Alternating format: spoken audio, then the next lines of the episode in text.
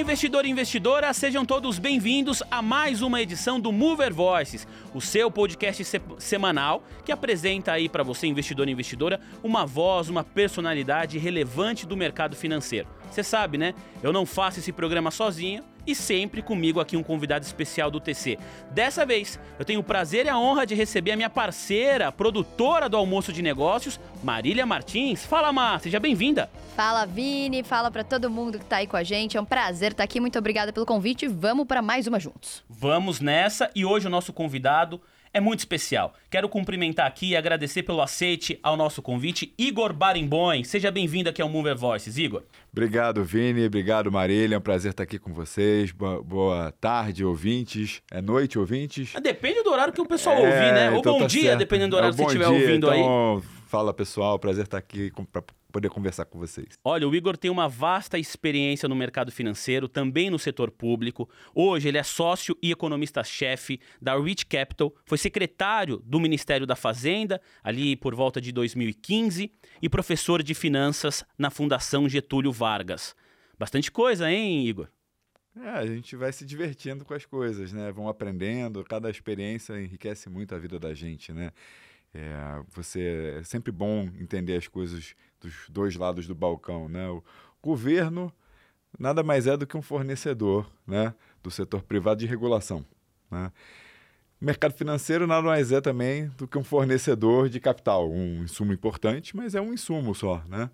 Então é muito interessante você nessas duas dois lugares, né? Também trabalhei em banco, né? Que também é um outro fornecedor de capital dentro do sistema financeiro, né? Você consegue é, você consegue entender um pouco é, de vários, vários assuntos, vários temas e, e, e, consegue ajudar, ajudar mais gente. Ô Igor, claro que o seu currículo me, me impressionou, você tem essa experiência tanto no setor público como privado, e ainda mais um ano de eleição, essa sua visão é muito rica, a gente vai tratar disso ao longo do podcast, mas tem uma coisa que me impressionou muito. Você fala oito idiomas? É, pois é, eu, eu sempre gostei muito de aprender idiomas e então fiz isso desde meus pais sempre me incentivaram e aí eu estudei desde muito cedo, assim, eu estudei oito idiomas. Eu já falei oito idiomas bem, né? Porque assim, se você não está falando o tempo inteiro, é, você não acaba perdendo. Mas em algum momento eu já falei os oito bem, né? Ó, oh, vou falar a lista. Tive que anotar para não esquecer. É português, inglês, espanhol, francês, italiano, hebraico, alemão e mandarim. Você quer fazer essa entrevista em qual idioma? Vamos falar em português, ou em inglês, ou Não, ainda em bem espanhol. Que você fala, ainda bem que você falou... Mas eu acho que o pessoal do, do TC é mais português, Ainda né? bem que você falou português, que é o único que eu falo aqui. Ô Igor, mas de onde veio, assim, essa habilidade para aprender oito idiomas? Porque não é fácil, né? Eu acho que tudo na vida é treino, né? Então eu, eu, eu acho que o, do primeiro para o segundo idioma você fica é, é, você fala ou é em português ou é o outro idioma, aí você tem uma conversão. Quando você vai para o terceiro, é, aí às vezes complica, porque você tem o que você sabe e o outro, né? Quando você vai para o quarto, aí depois você vai tranquilo, porque você, aí você começa a fazer uma matriz, aí fica tranquilo, você faz o depara bem. Eu me lembro, acho que quando que eu, eu, eu acho que quando eu, eu, aprendi inglês, fran é, francês espanhol. E aí depois alemão. E aí quando eu cheguei no alemão, aí eu, eu, eu, acho que deu uma... E hebraico desde menino também. Teve um momento que eu, eu entendi que eu conseguia fazer... O difícil não é falar, o difícil é você ir trocando. Então você está aqui, tô falando com o Vini, tô falando em espanhol. Aí você... Um, tem uns que são mais difíceis. Por exemplo, falar espanhol e italiano ao mesmo tempo, para um brasileiro é muito difícil, porque tem muita nuance parecida, né? Ah, tá. Agora, mas é muito difícil você fazer isso. Numa mesma mesa, você falar um francês de um lado e um alemão e ir trocando. Nossa. Isso é. Mas depois você acostuma. Tá? Mas nem treino. o Google Tradutor consegue, né? Você já teve essa experiência de falar várias línguas no mesmo momento, assim? Sim, porque assim, eu, eu, eu, eu tive uma experiência rica. Eu, fui, eu fiz intercâmbio né, quando eu comecei. Eu fiz faculdade na, na PUC do Rio, né? Hum. Você é carioca? Sou carioca, carioca. E aí. Torce eu, pra que time? Eu torço pro Fluminense. Ixi, aqui no, no TC só tem flamenguista. É, a, maioria, né? Faz parte. É, eu me surpreenderia se fosse diferente, né? Pela lei dos grandes É. números, né? O, o, mas eu, eu... Então eu tive uma experiência rica, assim, eu, a PUC tinha um programa de intercâmbio com a Universidade da Califórnia. Legal. E aí eu fui fazer intercâmbio na Universidade da Califórnia. E foi muito legal que eu morei lá. né, meus roommates eram dois italianos e um francês, né? E aí, assim, então em casa eu falava com o italiano, o outro francês, então era, né? Então era uma. Então, e assim, e a gente tinha, morava lá no International House, é, o, tipo, tinha vários estudantes internacionais, toda a galera internacional Legal. morava lá. Então você acaba fazendo amigos muito diferentes e tal. Isso na, na, na época de faculdade, né? Então ali foi o primeiro momento assim que eu tive uma experiência mais internacional. Depois que eu, quando eu fiz o doutorado, também dava mais com a galera latino-americana. O meu, o meu roommate, o cara que dividia apartamento comigo, que é um super amigo meu, era israelense. Então eu falava um pouquinho de hebraico em casa também. Legal. O, ele hoje dá aula na John, John Hopkins, é um, é um cara super legal, chama Itai Messer. E o doutorado que você falou foi em Harvard, né? Foi, Só pra fiz. deixar aqui pros nossos. E como que, Que tá você. acompanhando. é, como que você entrou É. em Harvard? Ah, é, então foi assim, quando eu fui, é, quando eu fiz a- o meu intercâmbio na Universidade da Califórnia, eu é, tive, fui, eu fiz o meu TCC lá, né? Então eu fiz o meu TCC lá. Depois eu tive que validar ele aqui, mas eu fiz a primeira versão dele lá. E o meu orientador lá foi o Clive Granger. O Clive Granger é um economista famoso, ele já é falecido, e ele ganhou o prêmio Nobel. Então, eu, Que desde demais. menino, fui orientado por um cara que ganhou o prêmio Nobel. E, depois, e quando eu apliquei para Harvard, já tinha ganho o prêmio Nobel. Então, eu comprei na baixa. Ah, entendi. Você você tinha ali um orientador também que tinha um peso pra sua tese. Ele, ele, ele me deu carta de recomendação. Quem me deu carta de recomendação também foi um outro cara lá, lá da, da Califórnia, chama Ja- James Rau- Rauch. Também me deu uma carta de recomendação legal. Ah, quem me deu carta de recomendação também foi o Armínio Fraga, que eu trabalhei. legal. Comecei no Gávea, né, investimentos, no time fundador lá, em 2003, depois que o Armínio saiu do Banco Central. E o Ilan me deu carta de recomendação também, o Ilan Goldfein. Que Também, legal. que eu fui assistente de pesquisa dele na PUC, em 99. É, tem tempo, né? Ô, ô, Igor, e a gente estava falando justamente sobre isso aqui, né, Mar? Quando a gente não estava gravando ainda, sobre a sua experiência no mercado financeiro, Sim. que tem um- uma larga jornada aí. Desde que você se formou, lá se vão 20 anos. 20 anos. Esse ano faz 20 anos, faço 20 anos de formado. De, de, de lá para cá, né? Do, do jovem Igor para sua experiência agora no mercado.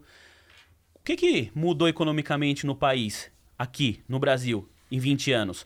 Tem uma frase, ah, eu não vou lembrar quem é o autor, o, Igor, mas tem uma frase que diz assim: no Brasil, se você dorme e acorda no dia seguinte, tudo mudou. Se você sai do Brasil e volta depois de 20 anos, nada mudou. É por aí ou não? É, bom, é uma ótima pergunta, essa frase é ótima, também esqueço. Meu, outro dia foi o Gustavo Franco que falou ela. Mas eu não sei se é a dele, autoria dele. Eu não sei se é dele também. O autor que nos perdoe. É, uma, uma homenagem a ele aí. que- Então, eu acho que, é- respondendo a primeira pergunta, tá? A primeira pergunta é, é, mudou alguma coisa em termos econômicos no Brasil? Mudou muita coisa. Mudou muita coisa. É, primeiro, primeira coisa que mudou, eu acho que a gente amadureceu muito com respeito à responsabilidade fiscal, tá? Tudo, aí você fala, pô, Igor, mas ano passado teve uma PEC dos precatórios que fizeram um furo no teto e tal. Mas, pô, tem um teto, gente. Tem um teto. A classe política entende o que é responsabilidade fiscal hoje. Ela entende o que é que precisa ter um que algum, ou seja, algum mecanismo de compromisso, né, de que você não gasta mais do que você ganha é, é preciso, né? Claro que sempre tem alguém que vai dizer, ah, não precisa, né? um pouco de demagogia sempre vai acontecer na política, mas eu acho que a, a nossa classe política, o, o, o, o povo maior assim que popula o Congresso Nacional entende isso. Isso mudou, tá? Isso é uma coisa nova que não existia 20 anos atrás. Outra coisa que então, isso é transformacional, tá? Isso é, isso é transformacional, porque antes Uh, a gente tinha acabado de sair de um, de um, processo inflacionário né, muito grande. E durante a inflação, você não precisa de responsabilidade fiscal, né, quando a inflação é alta. Porque assim, a Marília vem e fala assim, pô, Igor, eu preciso de uma grana aí e tal, no orçamento. Libera uma grana, né? Aí você fala, manhã, senhora, né? Amanhã. Então, você, quando você, você Aí o Vini vem no mesmo dia e fala, oh, eu também preciso de uma... Tem 100, cada um de vocês pedem 100. Se tem 50% de inflação, você espera um ano e dá 100 para cada um que vale 50, né? Porque a inflação comeu uhum. o, o, outro. E eu atendi os dois. Então, para o político, é muito confortável. Vocês que são a geração mais jovem, vocês não estão com isso, não estão acostumados com isso. Mas era assim. Político não odeia dizer não, porque é ruim, né? Na verdade, assim, em casa eu também odeio dizer não, no trabalho eu odeio dizer não, mas é preciso, né? Porque senão você não consegue avançar e fazer as coisas, e construir as coisas, e trabalhar com as restrições que existem. Mas num processo inflacionário é muito cômodo para o político que ele fala, cara, eu vou te atender, fica tranquilo, mas agora não. Então, e, e a gente teve que aprender, foi muito difícil para o Brasil aprender, mas a gente aprendeu, isso mudou. Uma outra coisa que mudou, é, que eu acho que também foi transformacional para o país, foi a descoberta da camada pré-sal. Tá? Quando veio, a gente está vivendo esse choque aí do petróleo novo, né? o petróleo aí acima de 100 dólares, e nos anos 70, quando teve o choque do petróleo, ah, o primeiro choque do petróleo de 73, depois da guerra do Yom Kippur, e o, depois do, do, do, quando tiraram o Shah Reza Parlev lá do Irã em 79, o Brasil era extremamente dependente de importação de petróleo. Né? Então, na hora, o Brasil era tipo uma Turquia hoje. Então, você vê o que está acontecendo com a Turquia agora. Tá? Caos, né? Caos total. Porque a balança comercial, quando o petróleo sobe, ela vai muito contra. Então você precisa depreciar muito a moeda, você tem a crise de balança de pagamentos e tal. Então hoje, no Brasil novo, com a camada pré-sal, ah, você tem esse choque de commodities e o Brasil se beneficiou do ponto de vista. A gente vai ter uma balança comercial aí de quase 100 bi de dólar esse ano. Né? O maior recorde da história, se, se o preço de commodity continuar onde está. É, e isso é transformacional. Outra coisa que é transformacional, foi transformacional para o Brasil, em termos estruturais, foi a transformação do cerrado brasileiro. Né? É, quando, antigamente, século passado, dizia que cerrado nem dado nem herdado. Né? Porque aquela terra não servia para nada, tinha um pH muito alto, você não conseguia fazer produção e tal, era muito difícil. Né? Mas aí a gente descobriu que se coloca calcário lá, corrige o pH e dá uma produtividade maravilhosa que não perde para nenhum lugar do mundo, né? E, e aí a gente conseguiu fazer essa. Cada ano a gente aumenta a produção de grãos, né? A gente está no topo do mundo aí, não, ainda perde para os Estados Unidos, né? Mas a gente ainda está no topo do mundo em termos de produção de grão, né? A soja, milho, e isso também a, transformou a nossa nosso excesso de dólares aí em termos reais na balança comercial, né? Então acho que essas três coisas assim transformaram o Brasil uh, de uma forma importante. E a quarta coisa eu diria que foi a gente tem uma geração que viveu estabilidade de preços, uh, não está assim tudo bem, tem ainda muita indexação aqui, mas é, quem começou no mercado de trabalho já nos anos 90 já nunca teve que lutar contra a inflação no seu dia a dia, né? E isso é muito importante para você conseguir fazer negócios também e tal. É, então, eu, eu, eu, acho que essas coisas mudaram o Brasil completamente, né? Eu fiz uma digressão gigante, que você fez uma pergunta complexa, mas eu achei, duas coisas. Mas eu achei ótimo, porque saiu muito do, da caixa, né? Do que a gente está acostumado, aquela resposta mais uh, habitual. Assim, né? Pô, muito legal. É. Fala aí, Mar. Não, a gente está falando aqui da inflação, que hoje você faz parte aqui também muito do time da TC Rádio. A gente sempre convida você para cobrir Copom, FONC e a taxa Selic, aí, taxa básica de juros, subiu para 12,75%. E também a gente pode falar que também essa geração, como você falou agora, que acompanhou todo esse processo, hoje a gente tem acesso à informação que a gente sabe o que é a taxa Selic, o que ela faz e como ela impacta o seu dia a dia. Uhum. Então eu acho que você pode falar também que nesses 20 anos que você dá aula agora, não 20 anos que você dá aula, mas que você dá aula agora também, até quanto tempo você pode contar pra gente que você dá aula, se você vê essa diferença de comportamento dos jovens também, nessa geração, de ter mais consciência da inflação, da economia, do que está acontecendo mesmo no país.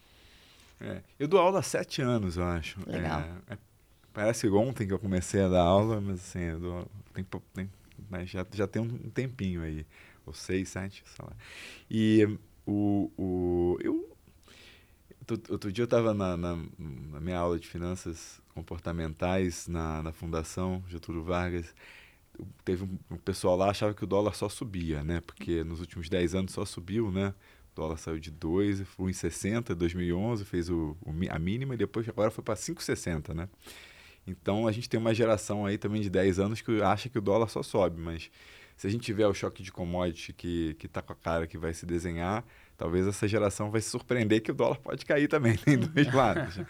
É, eu não sei, eu acho que eu, eu acho que teve uma institucionalização muito grande, né? Não tinha Copom, gente. Copom não tinha meta de inflação. Assim, o Armini colocou lá, quando ele era Banco Central, o presidente do Banco Central, o, o, o, o Copom, o, a, a, a, o, o arcabouço de metas para inflação. Eu não me lembro quem fez o Copom, acho que foi o Gustavo uhum. Franco. Não tinha Copom. Era, o presidente decidia na, na canetada lá. Não tinha assim um. Era uma coisa.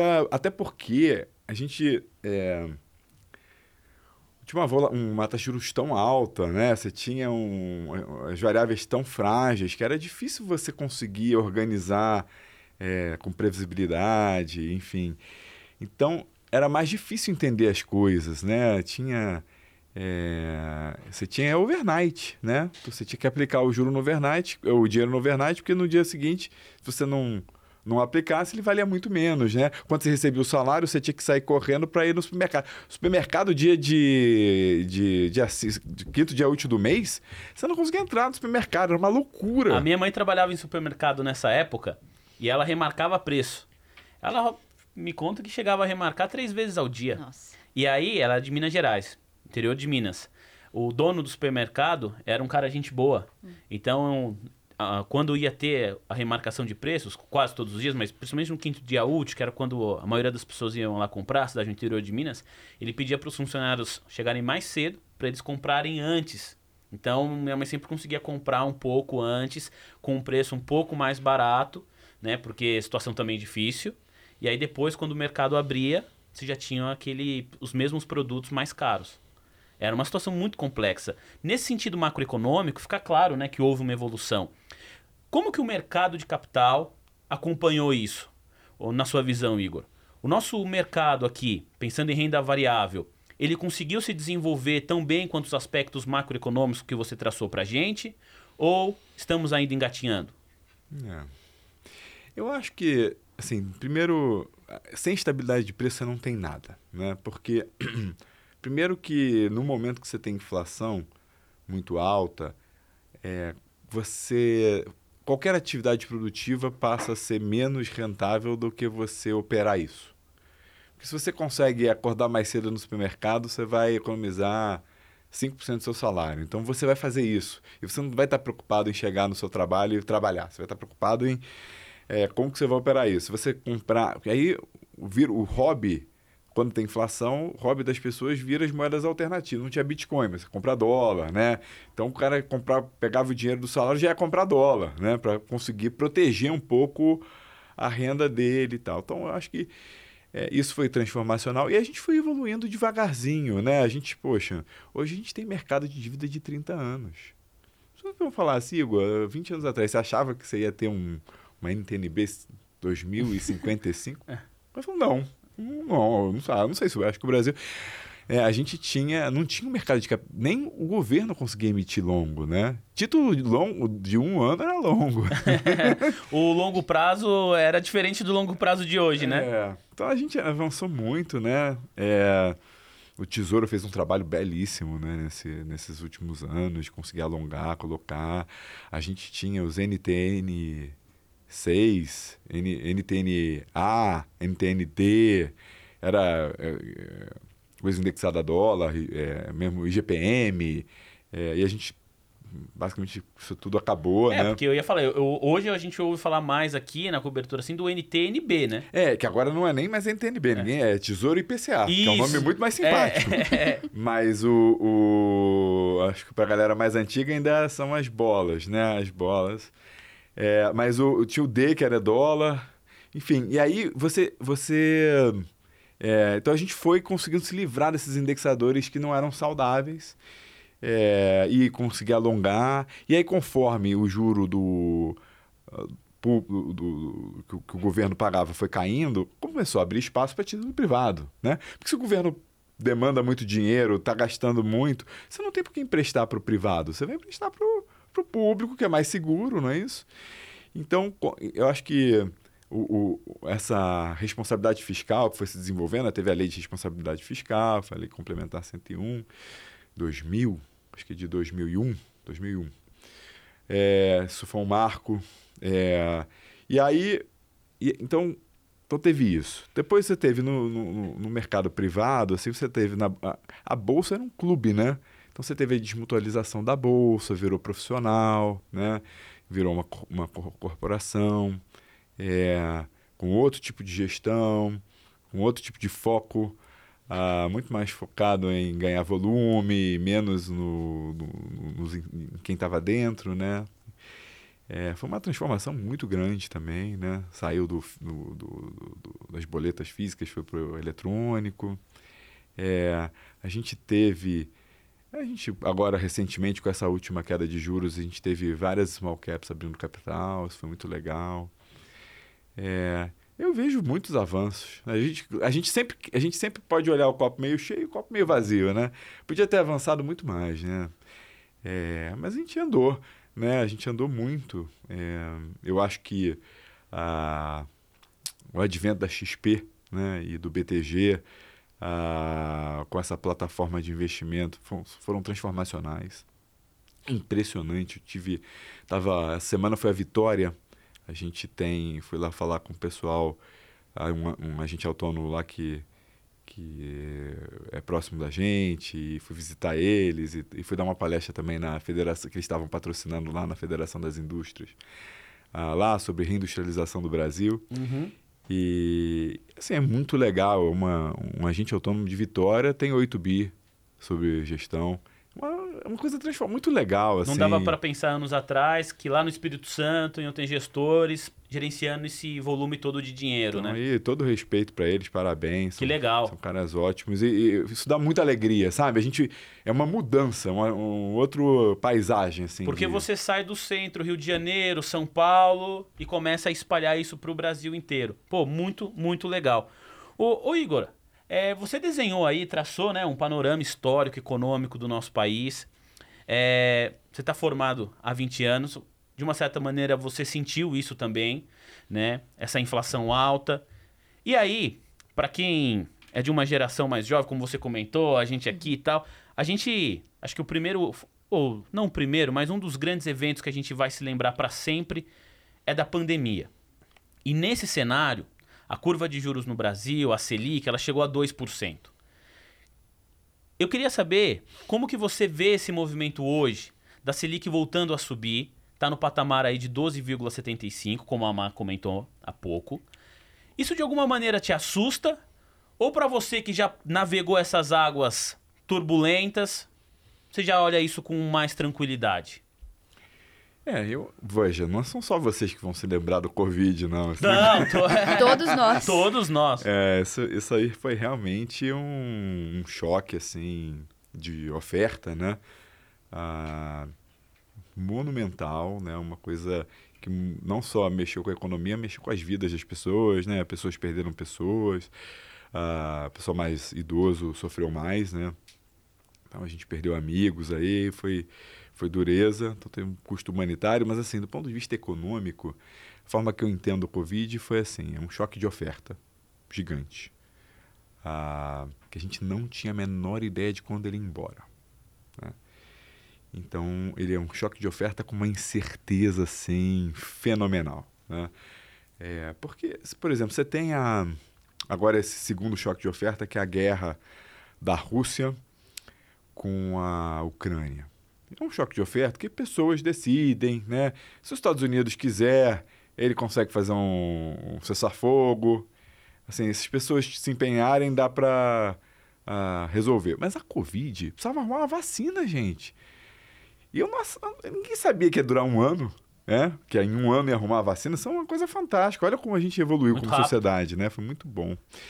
E, e aí, é, os bancos centrais falam assim: olha, eu não sei o que vai acontecer é, eu preciso.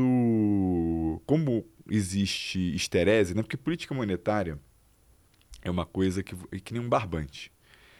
Você, quando você quer parar as coisas, você puxa o barbante e ele vem, né? Então, quando você quer aumentar o juro, para a economia. Agora, quando você quer que a, a economia vá, você solta o barbante e ele não vai, né? Então, o, o, os bancos centrais falam assim: meu Deus, a gente precisa fazer alguma coisa para as pessoas é, gastarem e para a economia não desmontar, para as, pessoas, para as empresas não morrerem, não quebrarem, para as pessoas terem o que comer, porque elas estão em casa. Então, a gente uh, usou um kit né, de estímulo fiscal e monetário uh, de um tamanho assim nunca, nunca visto antes. Né? E aí a gente fez isso e logo depois achamos uma vacina. Né? Então, é... aí depois piora, porque depois tem o Delta, variante Delta, variante Ômicron, que também ah, complicaram as, mais ainda as estruturas de ofertas, cadeias globais de valor. E aí começou a faltar tudo, né? Com muito dinheiro na economia, as pessoas também não podiam sair de casa, enfim. Então você teve um choque de oferta muito grande, depois você teve um choque de demanda muito grande. Ah, e aí agora a gente está vivendo esse momento que a demanda está maior do que a oferta, né? Mas isso é uma questão temporária. A oferta está aí, é só a gente voltar todo mundo a organizar direitinho, né? E a gente não, destruiu a oferta, porque esse choque, isso que os governos fizeram de, dar dinheiro para as empresas, fez com que as, as empresas não quebrassem e a gente mantivesse a capacidade da oferta. Então está custando a inflação, mas isso talvez seja ótimo. Tem um paper novo que eu estava lendo hoje do Ricardo Cavalheiro, professor lá do MIT, e do Alp Simsek, que é um cara que foi meu colega, acho que ele fez MIT, mas ele estava na minha época em Cambridge, ele é ótimo, cara genial. E eles fizeram um paper agora que está rodando, um paper acho que de é, 2022, fevereiro, março, sei lá, alguma coisa assim. E eles basicamente explicam por que, que é ótimo, pode ser ótimo quando você tem um choque de oferta assim, temporário, os bancos centrais é, é, estimularem muito a economia. Né? Que é basicamente porque quando você. É, como você não consegue baixar o juro de zero, então é melhor você. E, e, e depois, se você mantiver, fizer a economia cair muito, depois vira barbante você não consegue estimular. Então, melhor tá todo mundo estimulado. Por mais que você tenha um pouquinho de inflação, inflação depois a gente sabe resolver. A deflação com recessão total, mais difícil. É, então eles explicam isso, como que talvez hum, parece barberagem que foi feito, mas não é. Tá?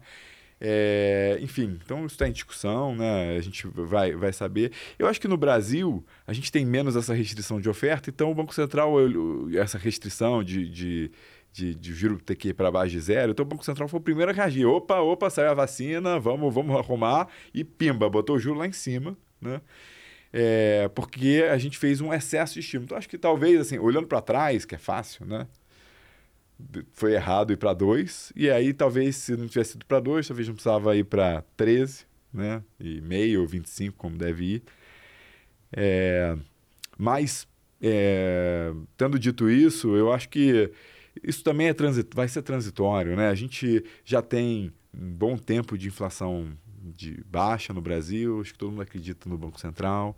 O Banco Central vai conseguir trazer com calma, né? Porque o Brasil ele tem um pouco de indexação ainda, né? Então, diferente do, dos países dos Estados Unidos, por exemplo, não tem sindicato, aqui você consegue dar um aumento menor que o sindicato, muito difícil. O sindicato entra na justiça, você é obrigado a dar. Então é muito mais difícil você é, conseguir desinflacionar. Então o Brasil consegue fazer uma desinflação de 3, 4% ao ano no máximo. Então, pois, se a gente ter, o pico agora foi 11, 12, a gente vai conseguir ir para 8 esse ano, final do ano, né? Alguma coisa perto disso. Depois no outro ano vai para 4. E aí vai. E aí vai, e aí organiza. Então, eu acho que não me assusta, não. Eu acho que a gente está tendo. Teve um choque de juro é, muito forte por, um, por causa de um movimento assim, choques de ofertas brutais, porque não obstante o Covid, depois essa guerra da Ucrânia com a Rússia, que é um segundo choque de oferta, ela veio do Covid, né? Porque o, preço de petróleo ficou muito alto e aí a Rússia se sentiu forte, falou, pô, tô cheio, caixa cheio aqui, agora que eu vou brigar. É. Né? É. E é. tem uma dependência também dos outros países da Europa, né? Do, do gás da, da Rússia. Mas você ia falar, Má? É, eu ia seguir nessa linha da, da guerra, assim, do impacto que pode ter aqui no Brasil, que tá, assim, tem também, né? A gente já tá vendo nos produtos, no que. Porque a gente tá lá, a Ucrânia, a gente não dá muita importância. Aí quando acontece uma guerra, você fala, talvez a gente dependa um pouco desse país e a gente começa a entender, né? Todo, todo o cenário macroeconômico que pode impactar a gente. Então, a gente queria saber, assim, na sua visão, é, como que guerra entre Rússia, Ucrânia e Estados Unidos envolvido, China envolvido, é, pode impactar a gente aqui. Se você vê se está perto de acabar, se não está, como que você enxerga isso? É. Começando pelo final, eu acho que, assim, essa, essa guerra, é, do jeito que as coisas estão, ela vai se arrastar, né? Ela vai se arrastar, porque, primeiro assim, os Estados Unidos escolheu uh, faz, que essa guerra acontecesse, tá? Ele, claro que o, a agressão veio do Putin, mas assim, você tem um país ali que, que é muito importante para a Rússia, né? historicamente, assim, o principal ativo da Rússia é vender energia para a Europa. É, é assim que a Rússia se banca. E por onde passa essa energia? Pela Ucrânia.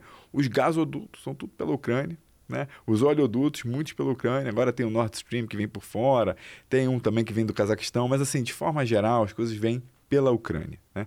Então a Ucrânia é, muito, é um lugar muito estratégico para a Rússia. Tá? Primeiro por essa razão. Segunda razão importante, o porto ah, onde está a marinha, a maior a parte da marinha russa, é o porto de Sebastopol, que fica na Crimeia. Tá? Historicamente, ele mesmo quando veio em 91 a independência ah, da, da Ucrânia, a, o, o, porto ali de Sebastopol foi sempre foi alugado por 100 anos para a Rússia, né? É um lease, né? Um, então, é, então assim, é difícil ali você estar tá também isolado com alguém que você não gosta e tal, que é seu inimigo e tal. Então a Rússia não tinha problema nenhum em ter uma Ucrânia neutra. Agora, ter uma Ucrânia da OTAN é, e com arminha, arminha nuclear, a Rússia também, que é uma potência, né? Ela se não se sentiu né? desconfortável. Pensa se fosse a Rússia colocando mísseis em Cuba, como foi nos anos 60, não é isso? Também é, os Estados Unidos também se sentiu desconfortável.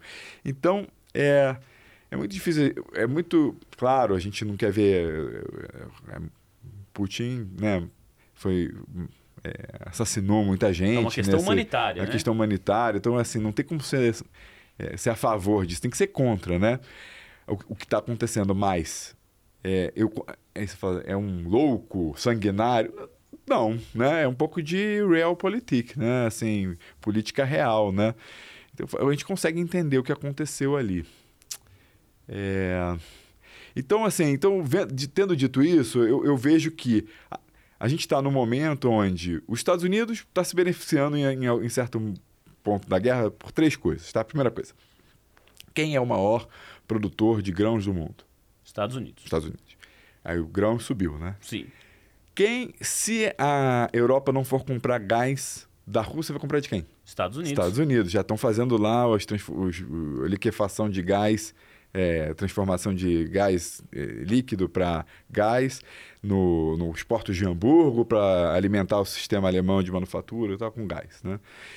É, depois, a, quando a, teve esse enfrentamento, né, na minha forma de ver, os Estados Unidos ele está lutando um proxy war, uma guerra aproximada com a China. Porque tem, tinha aquele papo da China invadir Taiwan.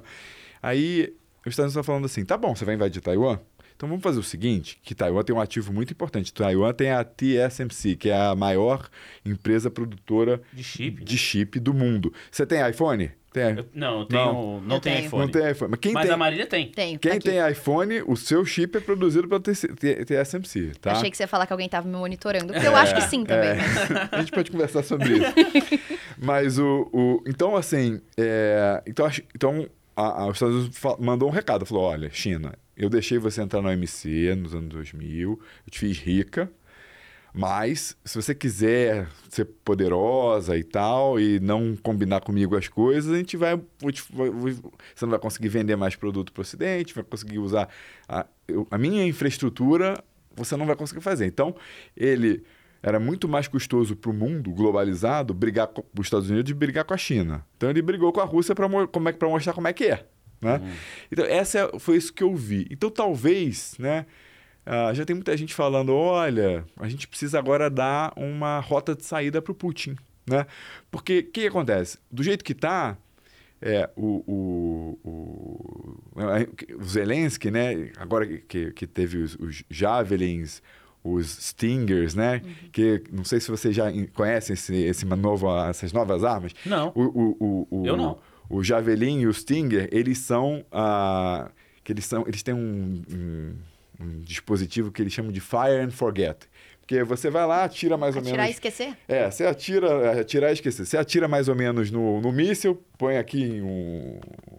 Tipo uma bazuquinha aqui em cima do ombro, atira e ele tem um telegui, um, uma tecnologia que ele chega lá no, no ele tanque. É ligado. Ele é até ligado.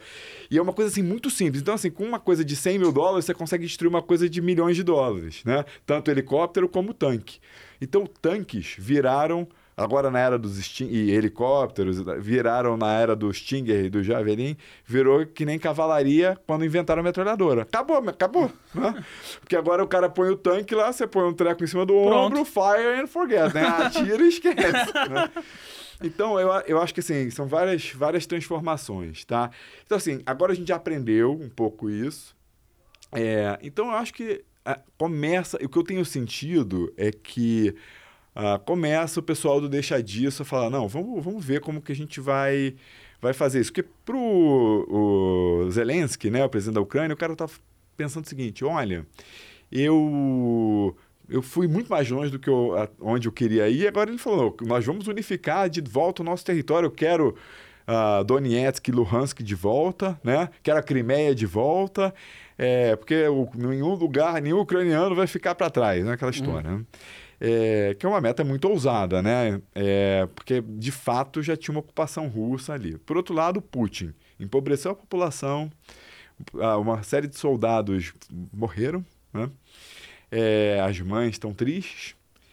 E ele não levou nada para casa, né? Então, as pessoas precisam levar alguma coisa para casa. Acho que o, enquanto, enquanto o Zelensky tiver costas quentes, ele vai ficar com esse objetivo é, grande. Que eu, eu não estou discutindo mérito, tá?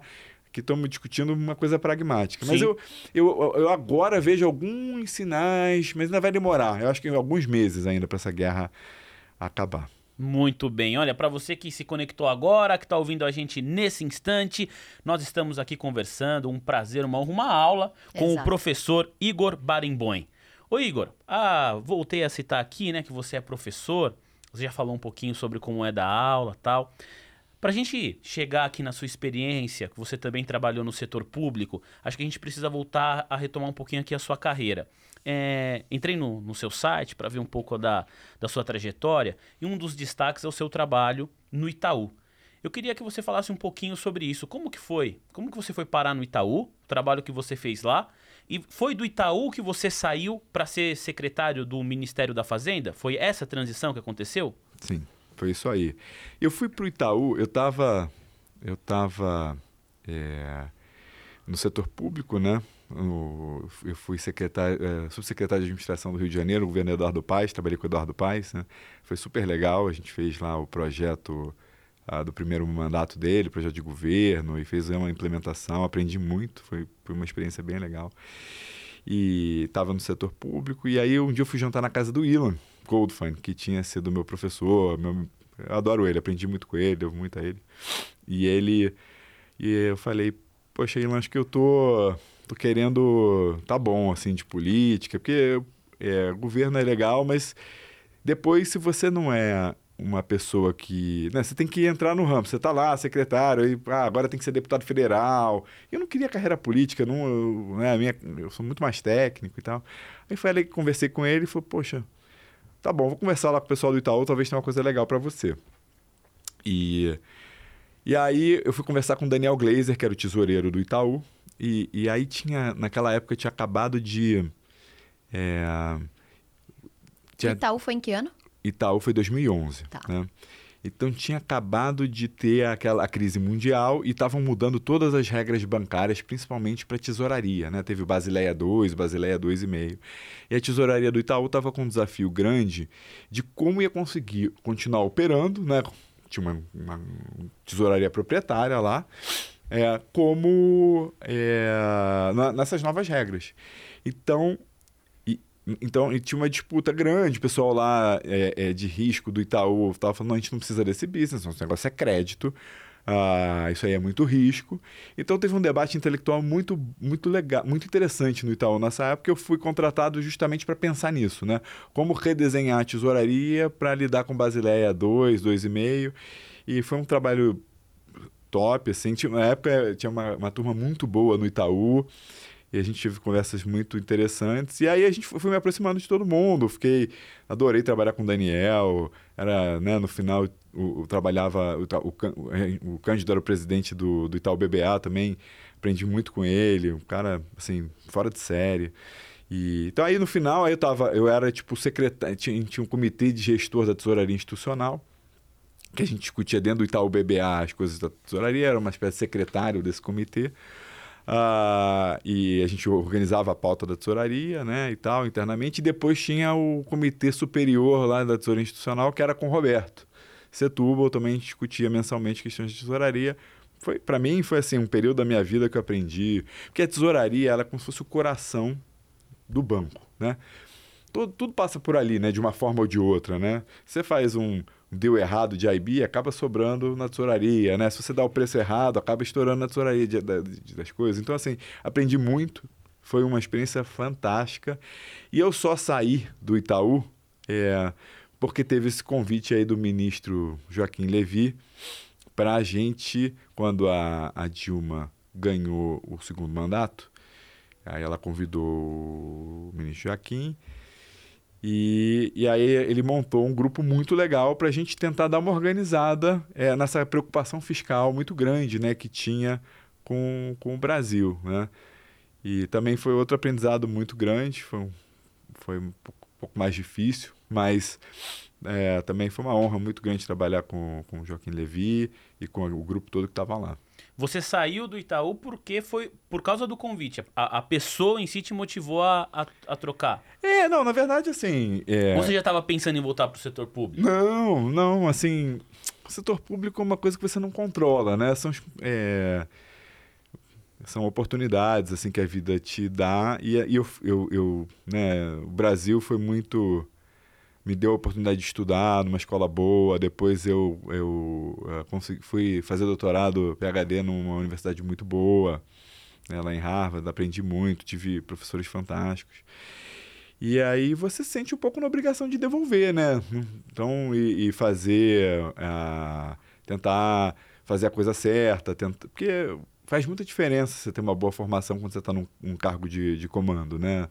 Porque você tem convicção nas coisas, você pensou sobre as coisas, então foi, foi, foi legal. Então, quando o Joaquim me fez o convite, eu pensei, eu estava muito bem no Itaú, minha vida era muito boa, gostava do meu chefe, gostava do banco, e... mas eu falei, olha, uma oportunidade, assim, de eu aprender, ver esse lado. Era um sonho que eu tinha, assim, de contribuir para o Brasil, né, e, e, e para a formação... É, a para a organização do Brasil, né? Todo mundo, o Brasil é uma construção né, de 500 anos e só de você poder botar uma pedrinha ou outra para ajudar esse projeto coletivo que é o Brasil, que muita gente critica, é muito fácil criticar, mas tem muita coisa boa aqui, muita gente boa, muita coisa bem feita, né? Então, eu fui lá botar meus, como dizem os americanos, meus dois centavos, né? É, e aí, é, é, óbvio, assim, você abre mão de remuneração, é, é um período mais custoso e tal. E, então foi isso, assim, por isso que eu, eu, eu topei, saí. É um aprendizado muito grande, você lida com né, todas as, as questões, você aprende detalhes sobre cada setor, porque você acaba lidando com CVM, com a SUSEP, com todos os reguladores, né, é, é Previc e assim as, as, as associações setoriais, elas vêm te pedir uh, para ajudar na, na, no trâmite no, no, Congresso Nacional, ou de decretos, ou de, enfim, para você entender que tem um problema e como que você pode ajudar. Né? Então, por exemplo, tem o, na época que eu estava lá, tinha um problema muito grande dos extratos das incorporadoras. Né? Então, o sujeito ia lá, uh, comprava um apartamento, depois ele não queria mais, a incorporadora tinha que, tinha que dar o dinheiro de volta todo, sem, é, a, assim, sem prejuízo para o consumidor. Era uma legislação muito pró-consumerista, né? muito pró-consumidor. E precisava reformar, teve lá, foi feita a mudança de lei e tal, então tinha essa associação. E, e, e foi um período, né? Que eu, eu sei que vocês querem perguntar, mas vocês estão com vergonha, assim. então, Não, tô, a gente se olhou aqui. É, eu tô aqui, que ponto que eu posso interromper? Porque a minha dúvida é, você mora aqui em São Paulo, você mudou para Brasília nessa época e uma coisa que a gente queria saber, que a gente conversou até antes, que qual é a grande diferença, né, de trabalhar num setor público e num setor privado? Porque muda várias diretrizes aí, provavelmente. É. Eu tenho uma resposta fácil para isso, é mais difícil, mas vamos para fácil primeiro. eu, eu acho que assim, a primeira coisa do setor... Ah, a primeira diferença do setor público e privado é que no privado, tudo que não está escrito que você não pode fazer, então você pode fazer. Então, se não está escrito não pode fazer, então tudo bem fazer. No público, você só pode fazer o que está escrito que pode fazer. Tem que prestar conta. Não, tem que tá, tudo tem que estar tá previsto. Né? Uhum. Né? Você só tem uma capacidade, uma atribuição. É, desde que esteja escrito que você possa ter aquela capacidade. Né? Agora, eu, eu penso que é, entre o público e o privado, você, conforme as empresas vão criando, vão, vão crescendo, elas vão se aproximando de, de um setor público. Né? Porque aí você precisa de controladoria, de compliance, você é, tem estruturas matriciais, ou seja, ninguém assina nada sozinho. Né? Então, nas, nas empresas grandes, dificilmente uma pessoa tem o poder para assinar coisas sozinho. Ele precisa da aprovação. Em geral, são dois diretores que assinam, depois tem coisas que tem que submeter ao conselho. Então, conforme você. É uma questão de governança, né? Na pública, você tem a governança máxima, né? Onde as leis são aprovadas pelo Congresso Nacional, né? O Conselho de Administração. Você pensa no Brasil Inc., no Brasil como uma empresa. O CEO, o presidente da República, o Conselho Nacional, o Congresso Nacional, o Conselho, né? Aí você tem a Câmara de Arbitragem, que é o STF, né? Então você pode conseguir, dá para traçar uns paralelos. É, só que, assim, nenhum conselho de administração tem 513 ah, membros, deputados, né? nem 81 senadores. Nossa, né? é mais de quase 700 membros. Né? É, né? então, assim, é muito diferente, né? Então, é. Mas eu acho que essa é a principal diferença, sim, é, assim, objetivamente. E acho que no público é muito legal porque se você faz uma coisa certa, por mais que é muito difícil fazer coisas, né? Muito difícil. E muita gente vai para o setor público querendo fazer alguma coisa que a pessoa já pensou. E essa atitude errada. Você tem que ir lá fazendo o que dá para fazer. Né? Focar, tem muita coisa que dá para fazer. Não é o que você quer fazer, porque o Brasil não é sobre o que você quer, é o que o Brasil quer. E o que o Brasil quer é o que as estruturas querem, o que os interesses. Né? A democracia ela é um amálgama de interesses, né? É, você precisa respeitar isso, né? E as leis, a, as normas, os decretos, as portarias, enfim, elas são um, um produto da democracia brasileira e a gente precisa respeitar tudo que existe, né? Os lobbies, né? são formas de da gente se organizar, né? Então a gente tem que respeitar todas essas forças e fazer, ver onde estão as oportunidades de você aglutinar interesses e fazer o país caminhar. Ah, deu para entender bem assim a, a, diferença das duas coisas, acho que ficou bem exemplificado. Agora, especificamente sobre o governo Dilma, né? Você entra ali, você diz no segundo mandato, Perfeito. em 2015. É, como que foi participar desse momento? Porque o, o governo da, da ex-presidente Dilma acabou recebendo críticas em, em, em vários pontos, mas o econômico talvez fosse o mais criticado. Você acabou vivendo, né? Tendo a, oportunidade de, de ver isso de perto, de viver isso. Como que foi essa experiência, Igor? E como que você, na época, né, enxergava as críticas no campo econômico durante o governo da Dilma? É. Ah, acho, acho que assim, a, a gente está maduro, né, passado tantos anos, para ter uma conversa sobre isso, né?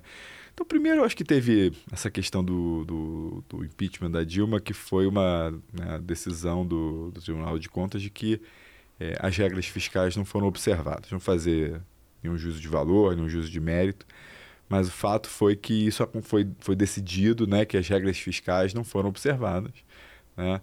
Ah, foi dito lá, chamadas pedaladas, né, ou contabilidade criativa, enfim, o nome que você quiser mais simpático, mas é, a gente, de fato, a gente estava, tudo que a gente vinha de um período de bonança das commodities e a gente foi, deu um jeito de gastar o dinheiro e tentar não cumprir as regras que a sociedade brasileira tinha pensado num período de vacas magras, de que quando vier bonança a gente vai poupar. Então, a gente não poupou, a gente passou a ter déficits primários em épocas que não talvez não eram ideal você ter um déficit primário, era para você poupar, e aí custou muito caro, né? Então acho que isso ah, foi o desrespeito das regras fiscais, ah, foi, foi ruim, foi, foi custou caro para o Brasil. É, e desconfiança com isso e tal. Você teve que fazer uma regra muito mais amarrada, que é o teto de gastos. Qualquer coisa que você quer gastar tem que mudar a Constituição também é muito difícil, né? É muito difícil você trabalhar tudo que você tem, tudo que você quer fazer tem que ter dois terços de maioria,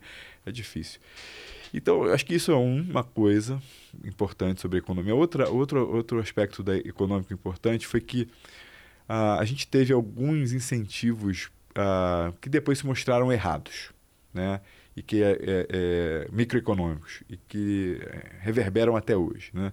A gente teve um negócio que chamava Programa de Sustentação do Investimento, PSI que deu crédito subsidiado basicamente para comprar caminhão e outros, outras máquinas. E, e, caminhão gerou um excesso de caminhões, um excesso de caminhoneiros, e a gente tem as greves dos caminhoneiros, né? Porque você tem um excesso de oferta de uma coisa, então você acaba tendo preço muito baixo, e você tem um público que investiu nisso e não consegue rentabilizar. Né? Ah, e eles foram incentivados pelo poder público a investir nisso. Né? Então, é, então isso foi um problema é, gerado ali. A gente também direcionou a poupança pública para você, é, poupança do, pra, brasileira, né, para você produzir um inovar alto, né? Você ter, passou a ter capacidade para produzir 6 milhões de carros, a demanda no Brasil de 2 milhões, 2 milhões e meio. O que, que você vai fazer com essas fábricas se não precisa de tanto carro, né? Então a gente teve um. acabou alocando a poupança brasileira, que a gente, o Brasil não poupa muito, né? Em lugares errados. Quando você investe numa coisa que não dá retorno, o que, que acontece? O portfólio vai mal. Se Sim. o país investe em, em atividades que não dão retorno, o país cresce pouco. Então a gente acabou crescendo pouco por isso. Né? Então acho que essa é a. É, são os exemplos aí de, do, do, investimento que foi feito em ah, setores que depois. Falando, na época, talvez eles tivessem razão com o que eles estavam vendo lá, né?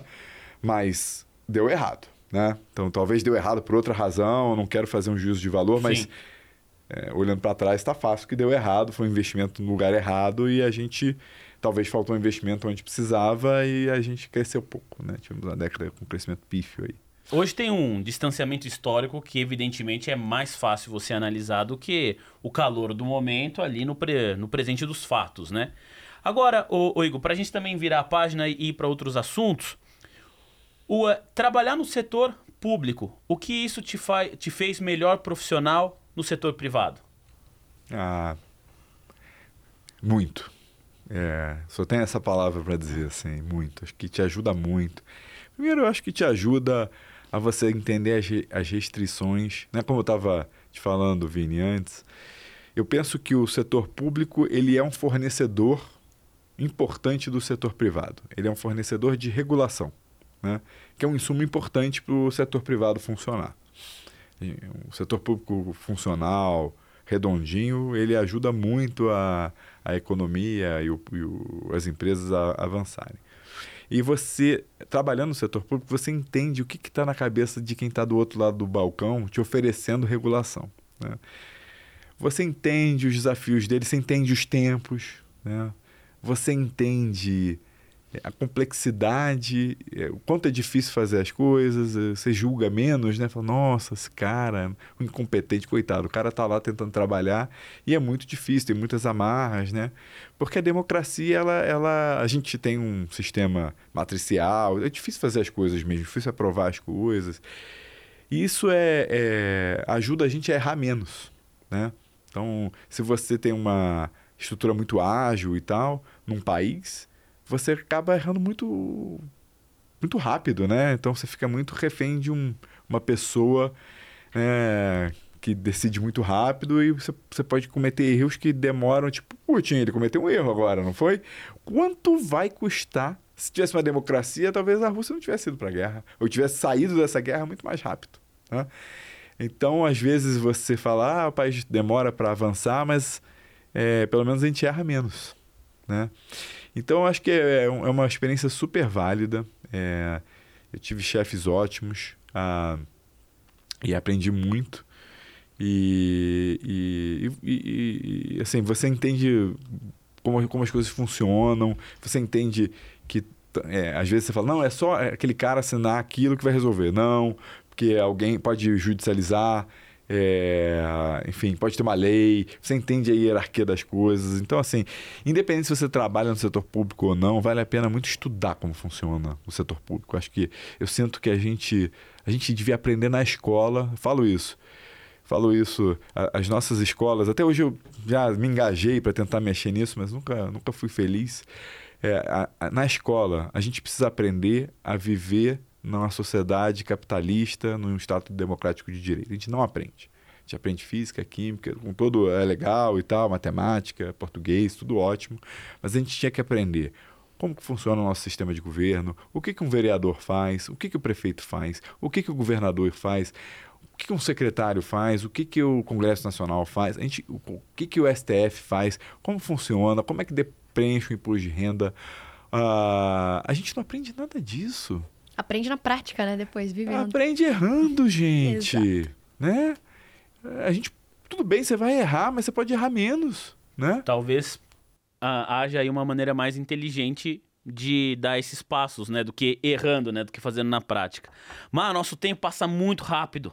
Vamos lá, dá tempo da gente conversar Vamos, um pouco mais. Porque diante de todas as experiências, você contou pra gente, você escreveu dois livros na pandemia, que é até uma coisa que o Evine tava tipo, mas ele escreveu na pandemia dois livros. Conta pra gente aí um pouco sobre esses dois livros que a gente, vou falar aqui para quem tá acompanhando a gente, né? Decisões Financeiras e Comportamento Humano é um livro e o outro, Economia e Política, tudo o que você precisa saber para discutir numa mesa de bar, que eu e Vini também nos perguntamos. É... Esse nome é muito bom porque ele... Você que pensou nesse nome, tudo o que você precisa saber para discutir numa conversa de bar. Veio de você o nome? Fui eu, fui eu. Belo nome, hein? Sensacional o nome. É. Tudo que você precisa saber de economia e política numa conversa de bar, pô, para você ser assim, dá para usar isso aqui em qualquer momento da sua vida, em qualquer estágio. Quantas páginas tem esse livro? Ah, é 200 páginas, ah. é um ah. livro curtinho. E ele é dividido em, Assim, você consegue ler no banheiro, se quiser, entendeu? Você leva. Você vai ler sobre um assunto economia brasileira. Aí você pode parar, são pequenos capítulos, então são, são pílulas, né? Usando Legal. a linguagem nova. Então você lê só um pouquinho e vai lendo aos poucos. Olha, esses dois livros, assim, são materiais que eu tinha na minha cabeça, eu tinha, né? E eu só eu organizei eles durante a pandemia, porque sobra mais tempo, não tinha trânsito, né? então, é. Assim, então, eu contar para vocês dos livros. O Decisões Financeiras e o Comportamento Humano, basicamente eu peguei a aula, a, uma eletiva lá que eu dou na, na FGV, de uh, finanças comportamentais, e eu uh, transformei num livro, tá? Legal peguei minhas aulas e tentei botar numa linguagem mais light, assim, para qualquer um conseguir ter acesso. Tem uma parte técnica. Se eu falo lá logo na introdução, olha, se você quiser pular a parte técnica, vai pro, pro blá blá blá, que também se entende, né? E é uma área que eu acho que é muito legal, assim, a, a, a finanças comportamentais e economia política, eu brinco que são as duas áreas da economia onde a racionalidade não funciona, né? Porque quando você está investindo é muita emoção, É, a gente tem que né, amarrar nossas próprias mãos para não fazer besteira, né? Todo mundo tem vontade de, de vender quando cai e, e, comprar quando sobe, né? Mas aí você compra, termina comprando caro e, e, e vendendo barato, né? E, aí eu falo de vários vieses comportamentais. É muito bom a gente entender quem a gente é, que o ser humano não é tão especial assim, a gente é bem parecido com todo mundo, né? Então, é, então eu conto isso porque isso te ajuda a investir bem. Porque se você sabe como que você vai errar, você, quando você começa a errar, você fala, isso aqui é o que o Igor botou no livro lá, eu não vou fazer. É, então isso é um. E a outra coisa é, é o outro livro, né, o da economia política. A economia política também tem esse problema, né? Quando você é, todo mundo fala, pô, democracia, democracia é ótimo, parece muito simpático. Olha, vamos fazer aqui a eleição aqui pela maioria e aqui a maioria escolher ganhou. É assim, pá, uma regra boa, né? Assim, ela é, ela é melhor que as outras, né? Tipo, ah, o Vini decide, a Marília uhum. decide tudo, né? Então, é, são, são bem piores essa. A democracia é melhor, mas a democracia tem vários problemas. Quer ver um problema? A, a, o, a, regra de votação majoritária, uma pessoa, um voto, ela, ela tem um problema uh, de não medir a intensidade das preferências. Então, por exemplo, pode ser que a Marília odeia é, suco de laranja. Odeia. Ela não consegue tomar. A gente está todo mundo com sede. Eu gosto de suco de laranja. Eu prefiro suco de laranja que água. O Vini prefere suco de laranja que água. Aí veio o garçom e falou assim: vem cá, o que vocês querem beber? Majority, é, votação majoritária. Uhum. Aí eu falo suco de laranja, o Vini suco de, suco laranja, de laranja, e a Marília fala água.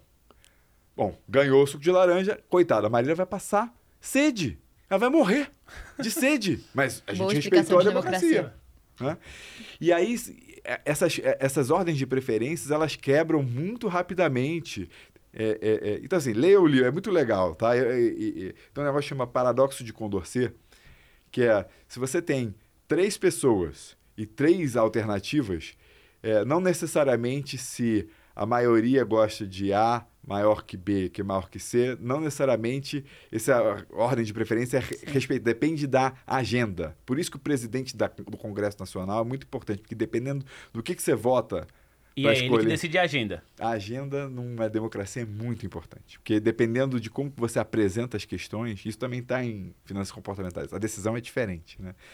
Então, é, tá, poxa, gente, leiam esses livros, tá muito legal. Tá em todas as livrarias. Eu confesso que eu tá entrei tá na, na Amazon. Amazon. eu achei bem legal. Já tá na minha lista de coisas para comprar. Não, e eu até separei aqui, ó, um trecho no seu site, o, o Igor. A gente separou que apresenta o livro, né, Decisões Financeiras e o Comportamento Humano. Tem um trecho da apresentação do livro que diz aqui: a crítica comportamentalista debatida nesse livro argumenta que os mercados não necessariamente produzem uma alocação eficiente de recursos e que, em geral, é possível melhorar a posição econômica de alguns indivíduos sem prejudicar a de outros.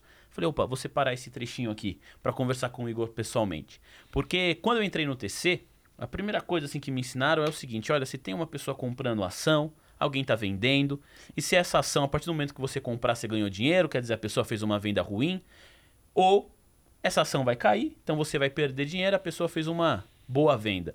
Em outras palavras, para alguém ganhar, alguém tem que perder. E a interpretação que eu tive quando li esse trecho da apresentação do seu livro, de que é possível melhorar a posição econômica de alguns indivíduos sem prejudicar a de outros. Falei, como que é isso? Então, essa é uma ótima pergunta. Eu acho que essa é a grande pergunta ah, sobre o sistema capitalista e o mercado. Né? E é, a gente Assim, a verdade é que o, o, o, esse sistema aí que a gente usa, é, de, o sistema de preços, ele é a melhor forma que a gente encontrou, o melhor mecanismo para alocar é, recursos numa sociedade. Né? Então, você tem duas formas. Em geral, assim, tem... Você tem a, vamos voltar no exemplo da água. Tem uhum. duas águas e três pessoas, né? Como é que você vai alocar uh, e, e, essas duas águas para as três pessoas?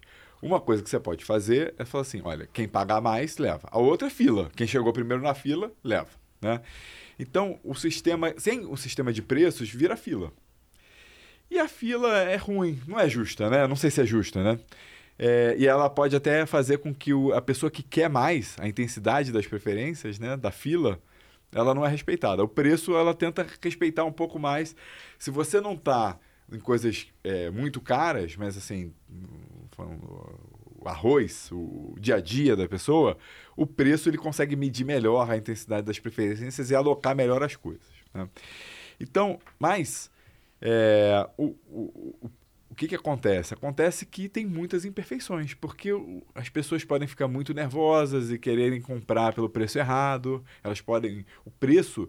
Tem muita coisa que o preço te conta. O preço ele não só te conta quanto vale, quanto custa aquilo, ele te conta o que as pessoas acham daquilo, né? Então muitas vezes você vai falar, olha, eu quero você vai você estava contando, Vini, que você vai casar e tal, Vou. né? Vou tentar. É, esse mercado de casamento é um mercado traumatizante, assim, porque... Eu nem entrei nele e já tô traumatizado. Cê, cê, Só pelo que você escuta, né? A primeira coisa que vão te falar é que para pagar... Em, em, todo o resto do mercado funciona assim. Você vai lá, compra o copo, você recebe o copo, depois você paga. Isso. Né? No casamento, não. Primeiro você paga depois e depois, se, se você continuar querendo casar, aí você recebe. É a festa, né? é. Então você tem esse, é, é, é, essa coisa, né? então, então, mas assim, voltando aqui para não, não fazer uma digressão muito grande, então, como o preço ele te diz várias coisas, então você vai falar, olha, eu quero fazer uma festa legal. Você só vai fazer um casamento na sua vida. Não pode errar, se Deus quiser. Esse é o plano, né? esse é o plano, é. Então, então você acaba falando, olha, na dúvida, eu, esse aqui é três vezes o preço do outro mas eu vou comprar esse porque eu quero garantir que vai dar certo. Então o preço ele te dá uma sinalização de qualidade. Você vai sair com a menina, você não gosta de vinho, quer impressionar. Aí tem lá o menu de vinho. Aí você vai e fala, não, vamos nesse aqui mais para baixo aqui, que é mais caro é. que, né? E ela sabe que você está acreditando no negócio, botando um esforço, né? Então, o preço ele sinaliza muita coisa. Então, por exemplo, quando o preço da ação está caindo, Muitas vezes me perguntam, poxa, Igor, por que está caindo a preço da ação? Eu falo, gente, tem mais gente querendo vender do que de comprar, por isso que está caindo, né? Mas às vezes ela é, tem um comportamento. As pessoas elas não gostam de ter coisas que caem, elas se sentem mal. Então, quando está caindo, acaba você tendo um movimento técnico, né, de mais pessoas querendo vender, né? É, em geral, né, tem um viés comportamental, que é esse viés de que é, as pessoas não gostam de uh, vender o que caiu. Então, ela compra comprou Itaú e Petrobras. Se o Itaú caiu, ela quer vender, ela, ela quer ficar com o Itaú, e se a Petrobras subiu, ela quer vender o que, que subiu. Então, você corta a, os ganhos e fica com as perdas. É uma estratégia que, em geral, não funciona muito bem, mas essa é a nossa dinâmica interna, porque você tem uma contabilidade mental que você fala, cara, eu comprei Petrobras e comprei Itaú, você faz o, P, né, o, P, o lucros e, e ganhos de cada posição. E aí você acaba ficando amarrado com posições que não são interessantes, né? Então, o que eu digo que o mercado acaba não sendo eficiente porque como preço ele não só sinaliza se tem gente querendo comprar e querendo vender, ou o que aconteceu, o valor intrínseco da ação, que o valor intrínseco da ação deveria ser a sua expectativa de lucros futuros da ação, né? E não se tem mais gente querendo comprar ou vender, né? É, tem um valor intrínseco aquele negócio, mas o preço ele sinaliza que alguém talvez esteja sabendo de alguma coisa. Então, se alguém está querendo saber, tá sabendo de alguma coisa e você não sabe, você vai lá e vende. É incerteza. Erradamente. Então, o que eu quero dizer com essa frase é que esse mecanismo que a gente usa, ele tem problemas. Ele é o melhor que tem, que nem a democracia, né? É o melhor que tem, mas ele é ruim. Não é perfeito. Não é perfeito. Olha, a conversa passou voando. A gente tinha aqui ainda para falar de empresas e tal, mas já estamos conversando há mais de uma hora. Há cerca de uma hora aqui. Então, o Igor já vai ser convidado a participar de um outro Mover Voices. A parte 2 do A parte 2, porque ainda tinham vários assuntos, mas olha, foi uma conversa muito rica, que passou muito rápido. Eu tenho certeza que quem está do outro lado do fone de ouvido, assim como nós aqui, eu Sim. e a Má, é, vamos sair melhores do que entramos, porque, ô Igor, eu gostei muito que as suas explicações, elas fogem bastante do trivial, né? Você, você tem ali uma complexidade de ideias que um produto, que um podcast como o nosso aqui, a gente tem tempo, né, para trocar essa ideia aqui mais aprofundada. Então, queria te agradecer muitíssimo pela gentileza em aceitar o convite. Eu espero que a experiência tenha sido tão boa para você quanto foi pra gente. Eu que agradeço vocês, um prazer conversar com vocês, conhecer vocês, Vini, Mar, me chamem sempre, tô por aí. Olha, foi demais. Igor Barenboim, sócio e economista-chefe da Rich Capital, foi secretário do Ministério da Fazenda em 2015 e é professor de finanças da Fundação Getúlio Vargas da FGV. Marília Martins, minha parceira de todos os dias no almoço de negócios. Valeu por mais essa. Gostou? Eu adorei. Pode me chamar mais vezes tá. também. Foi uma aula, né, Vini? Foi muito legal porque as histórias eram quebra-cabeça e todas se uniram no final. Então, foi muito bacana. Eu achei né? que foi muito legal. E obrigada a você que acompanhou a gente. Obrigada, Vini. Ó, oh, pra quem tá aqui. aí perguntando uma, o nome ah. dos livros, deixa eu passar de novo. Isso. Decisões Financeiras e o Comportamento Humano é o primeiro deles. E o segundo, Economia e Política. Tudo o que você precisa saber para discutir numa conversa de bar. Muito legal. Olha, obrigado especial, especialmente a você que está aí, que acompanhou Investidor e Investidor essa conversa, mais de uma hora aqui trocando ideia com o Igor. Na próxima semana, o Mover Voice está de volta com uma outra personalidade, um outro convidado ou uma outra convidada aqui para você. Não se esqueça, se inscreva no nosso canal aqui no YouTube, deixe o seu like e até a próxima. Valeu, tchau, tchau.